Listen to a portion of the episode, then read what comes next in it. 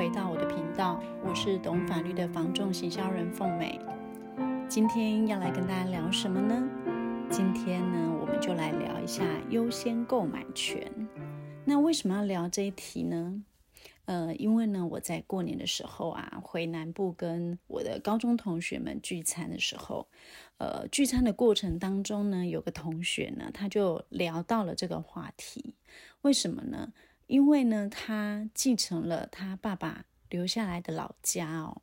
不过，因为他常年都在台北，他没有想要回乡下，所以呢，他就想说，哎，干脆把这个继承来的房子卖掉哦。不过，因为这个房子呢，是他跟另外两个哥哥一起继承的哦，但大哥不想卖，然后呢，二哥没想法。哦，所以呢，大哥就说：“诶，不然你们就把持分卖给我好了，哈、哦，因为他们三兄弟各三分之一嘛。那哥哥就想说：诶，那你们把你们的持分卖给我，我想把老家留下来。那我听起来很不错啊，那为什么要苦恼呢？哦，因为呢，大哥呢是想用这个一瓶十万块呢跟他们买。问题是呢，他们家目前市价呢大概有一平十五万左右的一个行情哦。那毕竟是大哥，他们也不好意思呢，要跟他讲，所以呢，就偷偷的呢去找了一个中介。那中介呢也跟他说：“哎，你这个地方呢，很快就可以找到买房了哈，因为还蛮热门的哦。”所以他现在就说：“问题来了，怎么办？”他知道呢，说法律上呢，对于这个共有人，他有一个优先购买权的一个规定哦。那他就问我。他的大哥呢，是不是就受到这个优先购买权的保护？哦，如果是这样，他大哥主张优先购买权，难道他真的就只能够用十万块卖给他大哥吗？哦，那。优先购买权这个问题呢，其实它在共有的呃，不管是土地或建物上，或或或者是说不动产上面呢，有一些权利义务的呃法律关系的时候，它其实很常会被提到哦。所以我想，呃，今天呢，我就来跟大家聊一下这个优先购买权。优先购买权呢，因为这五个字哦，其实很常会被混淆。其实在呃法律上呢，它针对不同的对象呢，在呃讨论这个优先购买权的时候呢，它其实有不同的一个意义的哦。那呃在了解这个之前呢，我们先来谈一下什么是优先购买权哦。那优先购买权呢，它指的就是说，诶，这个权利人呢，他依据这个法律的一个规定。或者是契约的一个约定呢，他能够呢，呃呃，就这个义务人他的一个特定财产哦、出卖给第三人的一个时候呢，他享有跟第三人相同条件优先承购的权利哦。那也就是说呢，当这个义务人刚好提到义务人有什么，有共有人或是法律关系特定的义务人的一个时候，这个。义务人他出卖他的房屋或土地给第三个人的时候，对第三人呐、啊，这个享有优先购买权利的人，他可以用同一个条件优先于第三人购买。这样大家有听懂了吗？哦，他指的就是说，呃，当别人要买的时候呢，我有优先购买权权利的人，我其实可以跳出来说，诶，我要跟他一样哦，我也要买。所以它有两个条件：第一，你必须要是具有这个权利，好，可以优先购买的人，好，像我刚刚说的共有人，好，或者是呃，比如说法律上的一些地上权人呐，好，或者是典权人，好，承租人这些等等，你必须是有权利的。那第二呢，你必须要跟第三人用同一个条件去购买，好，那同一个购买条件很简单。就是说，你卖给第三人多少钱，用哪一种的付款条件，有哪些的特别约定，那这个优先购买权人呢，他就可以用这个条件来跟你购买，那这就是呃优先购买权。好，那哪些人具有优先购买权呢？这个呢，有分两个部分，一个是共有人的优先购买权，那另外一个呢，就是我说哦，有权利义务的一种优先购买权哦，比如说呃，设定地上权呐、啊，或是他有承租权的哈，承租人。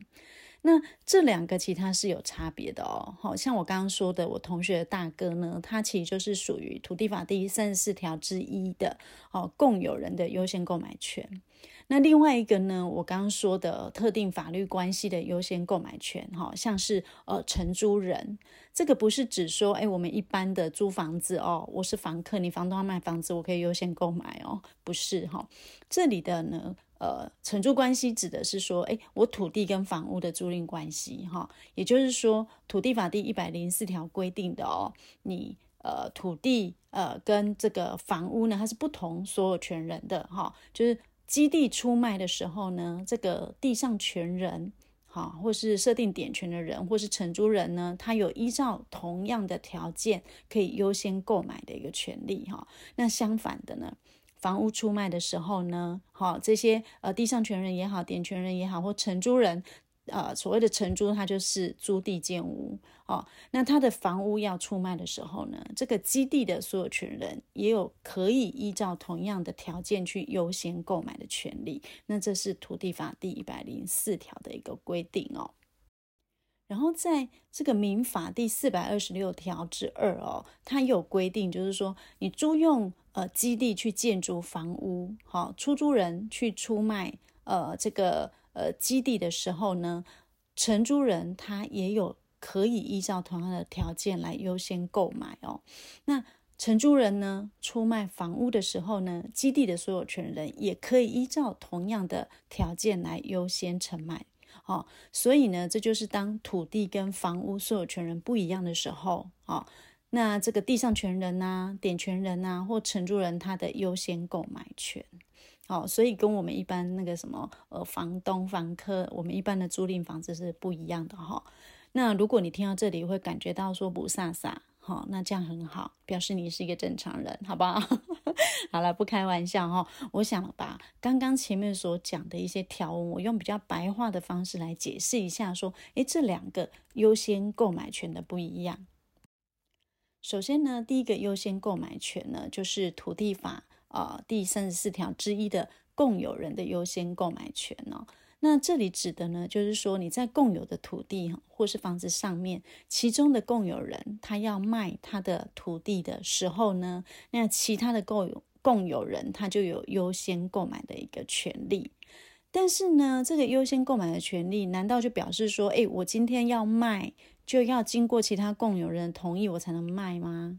好，那我们先了解这里的共有，其实它是分别共有的关系。好，也就是说，共有人呢，他有自己的持份比例。好，像刚刚我同学他有三分之一的持份哦，那我就可以自己去出卖我持份的部分，我不需要其他共有人的同意哦。好，但是呢，你一定要在出卖我自己的持份之前呢，我要去通知其他的共有人，好说，诶，我要卖了哦。好，你们要不要行使你的优先购买权呢？你要让其他的共有人知道说你要用什么样的条件卖给第三人，然后呢，让其他的共有人去知道以后呢，评估我要不要用同一个价格、同一个条件来跟你购买。那如果他愿意，那他就是在行使他自己的优先购买权。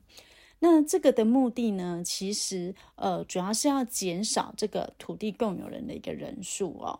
那呃，他需要其他共有人的一个同意吗？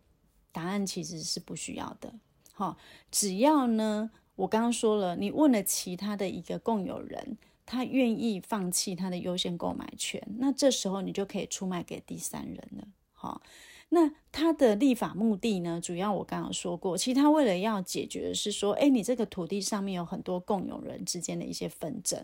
为什么？如果我每我上面有很多的共有人，但是我要卖我的持份，却需要经过很多其他共有人的同意的时候呢，你这个案子呢就会拖很久。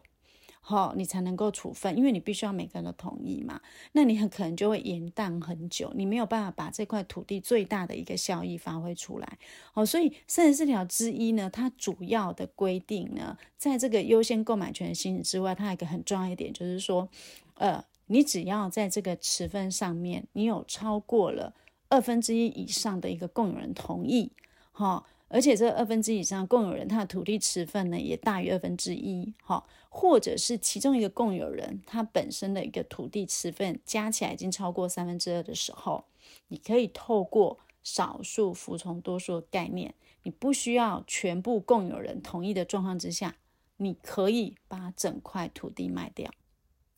那只是说，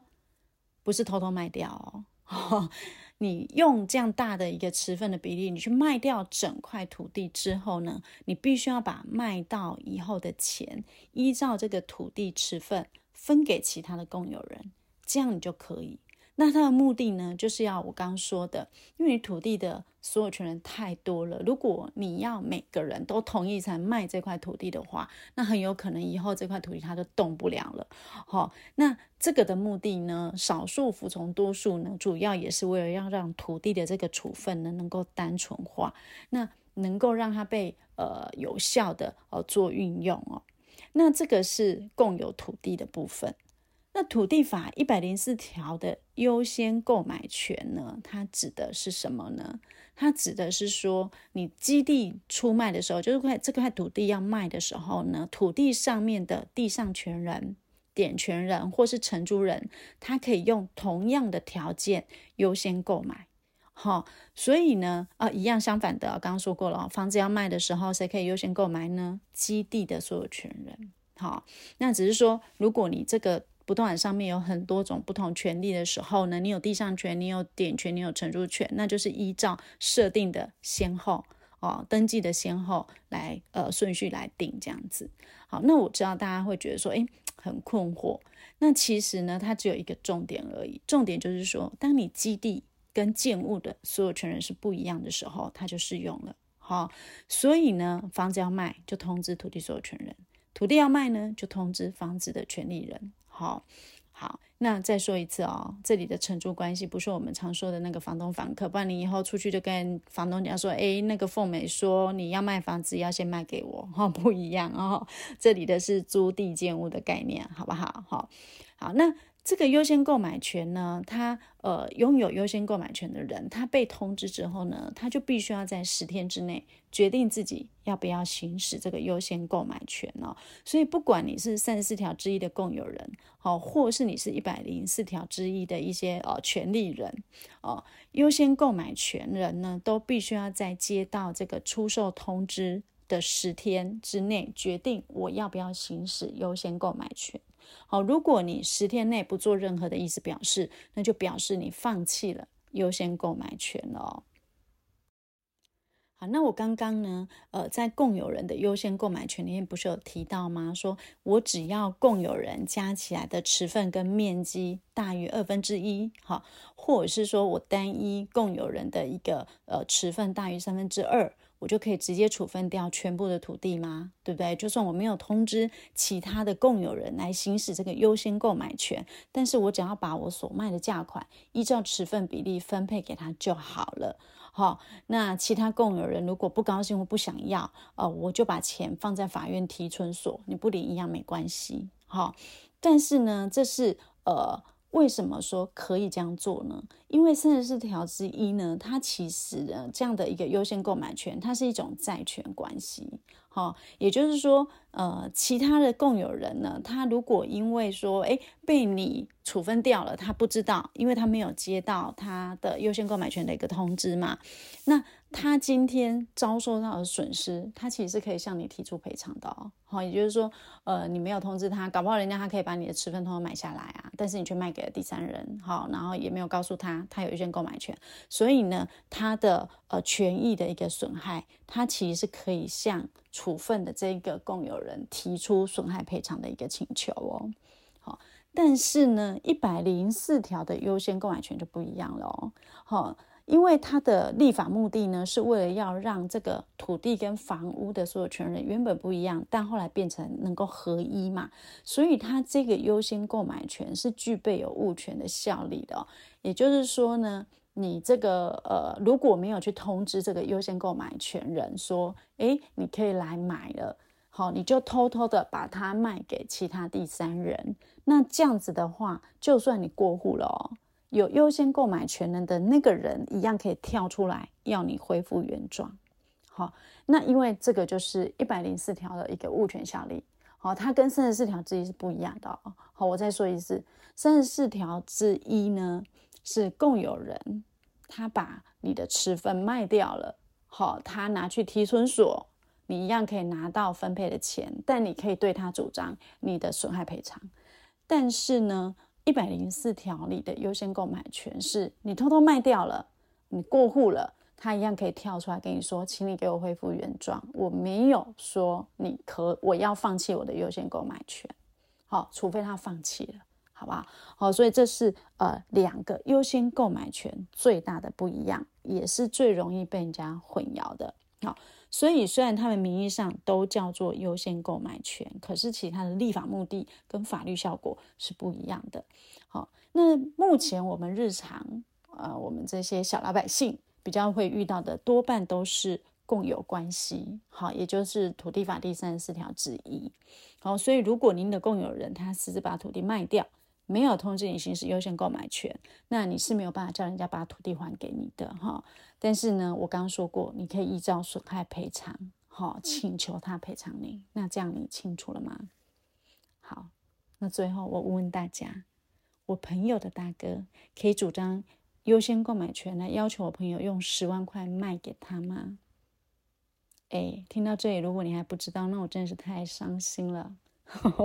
好了，今天就先聊到这里了。如果你有任何不动产的法律问题，或是数位行销的问题想要讨论，欢迎留言给我，或到我们高效整合行销有限公司的官网留言哦。持续订阅懂法律的房仲行销人，我是凤美，我们下次再聊喽，拜拜。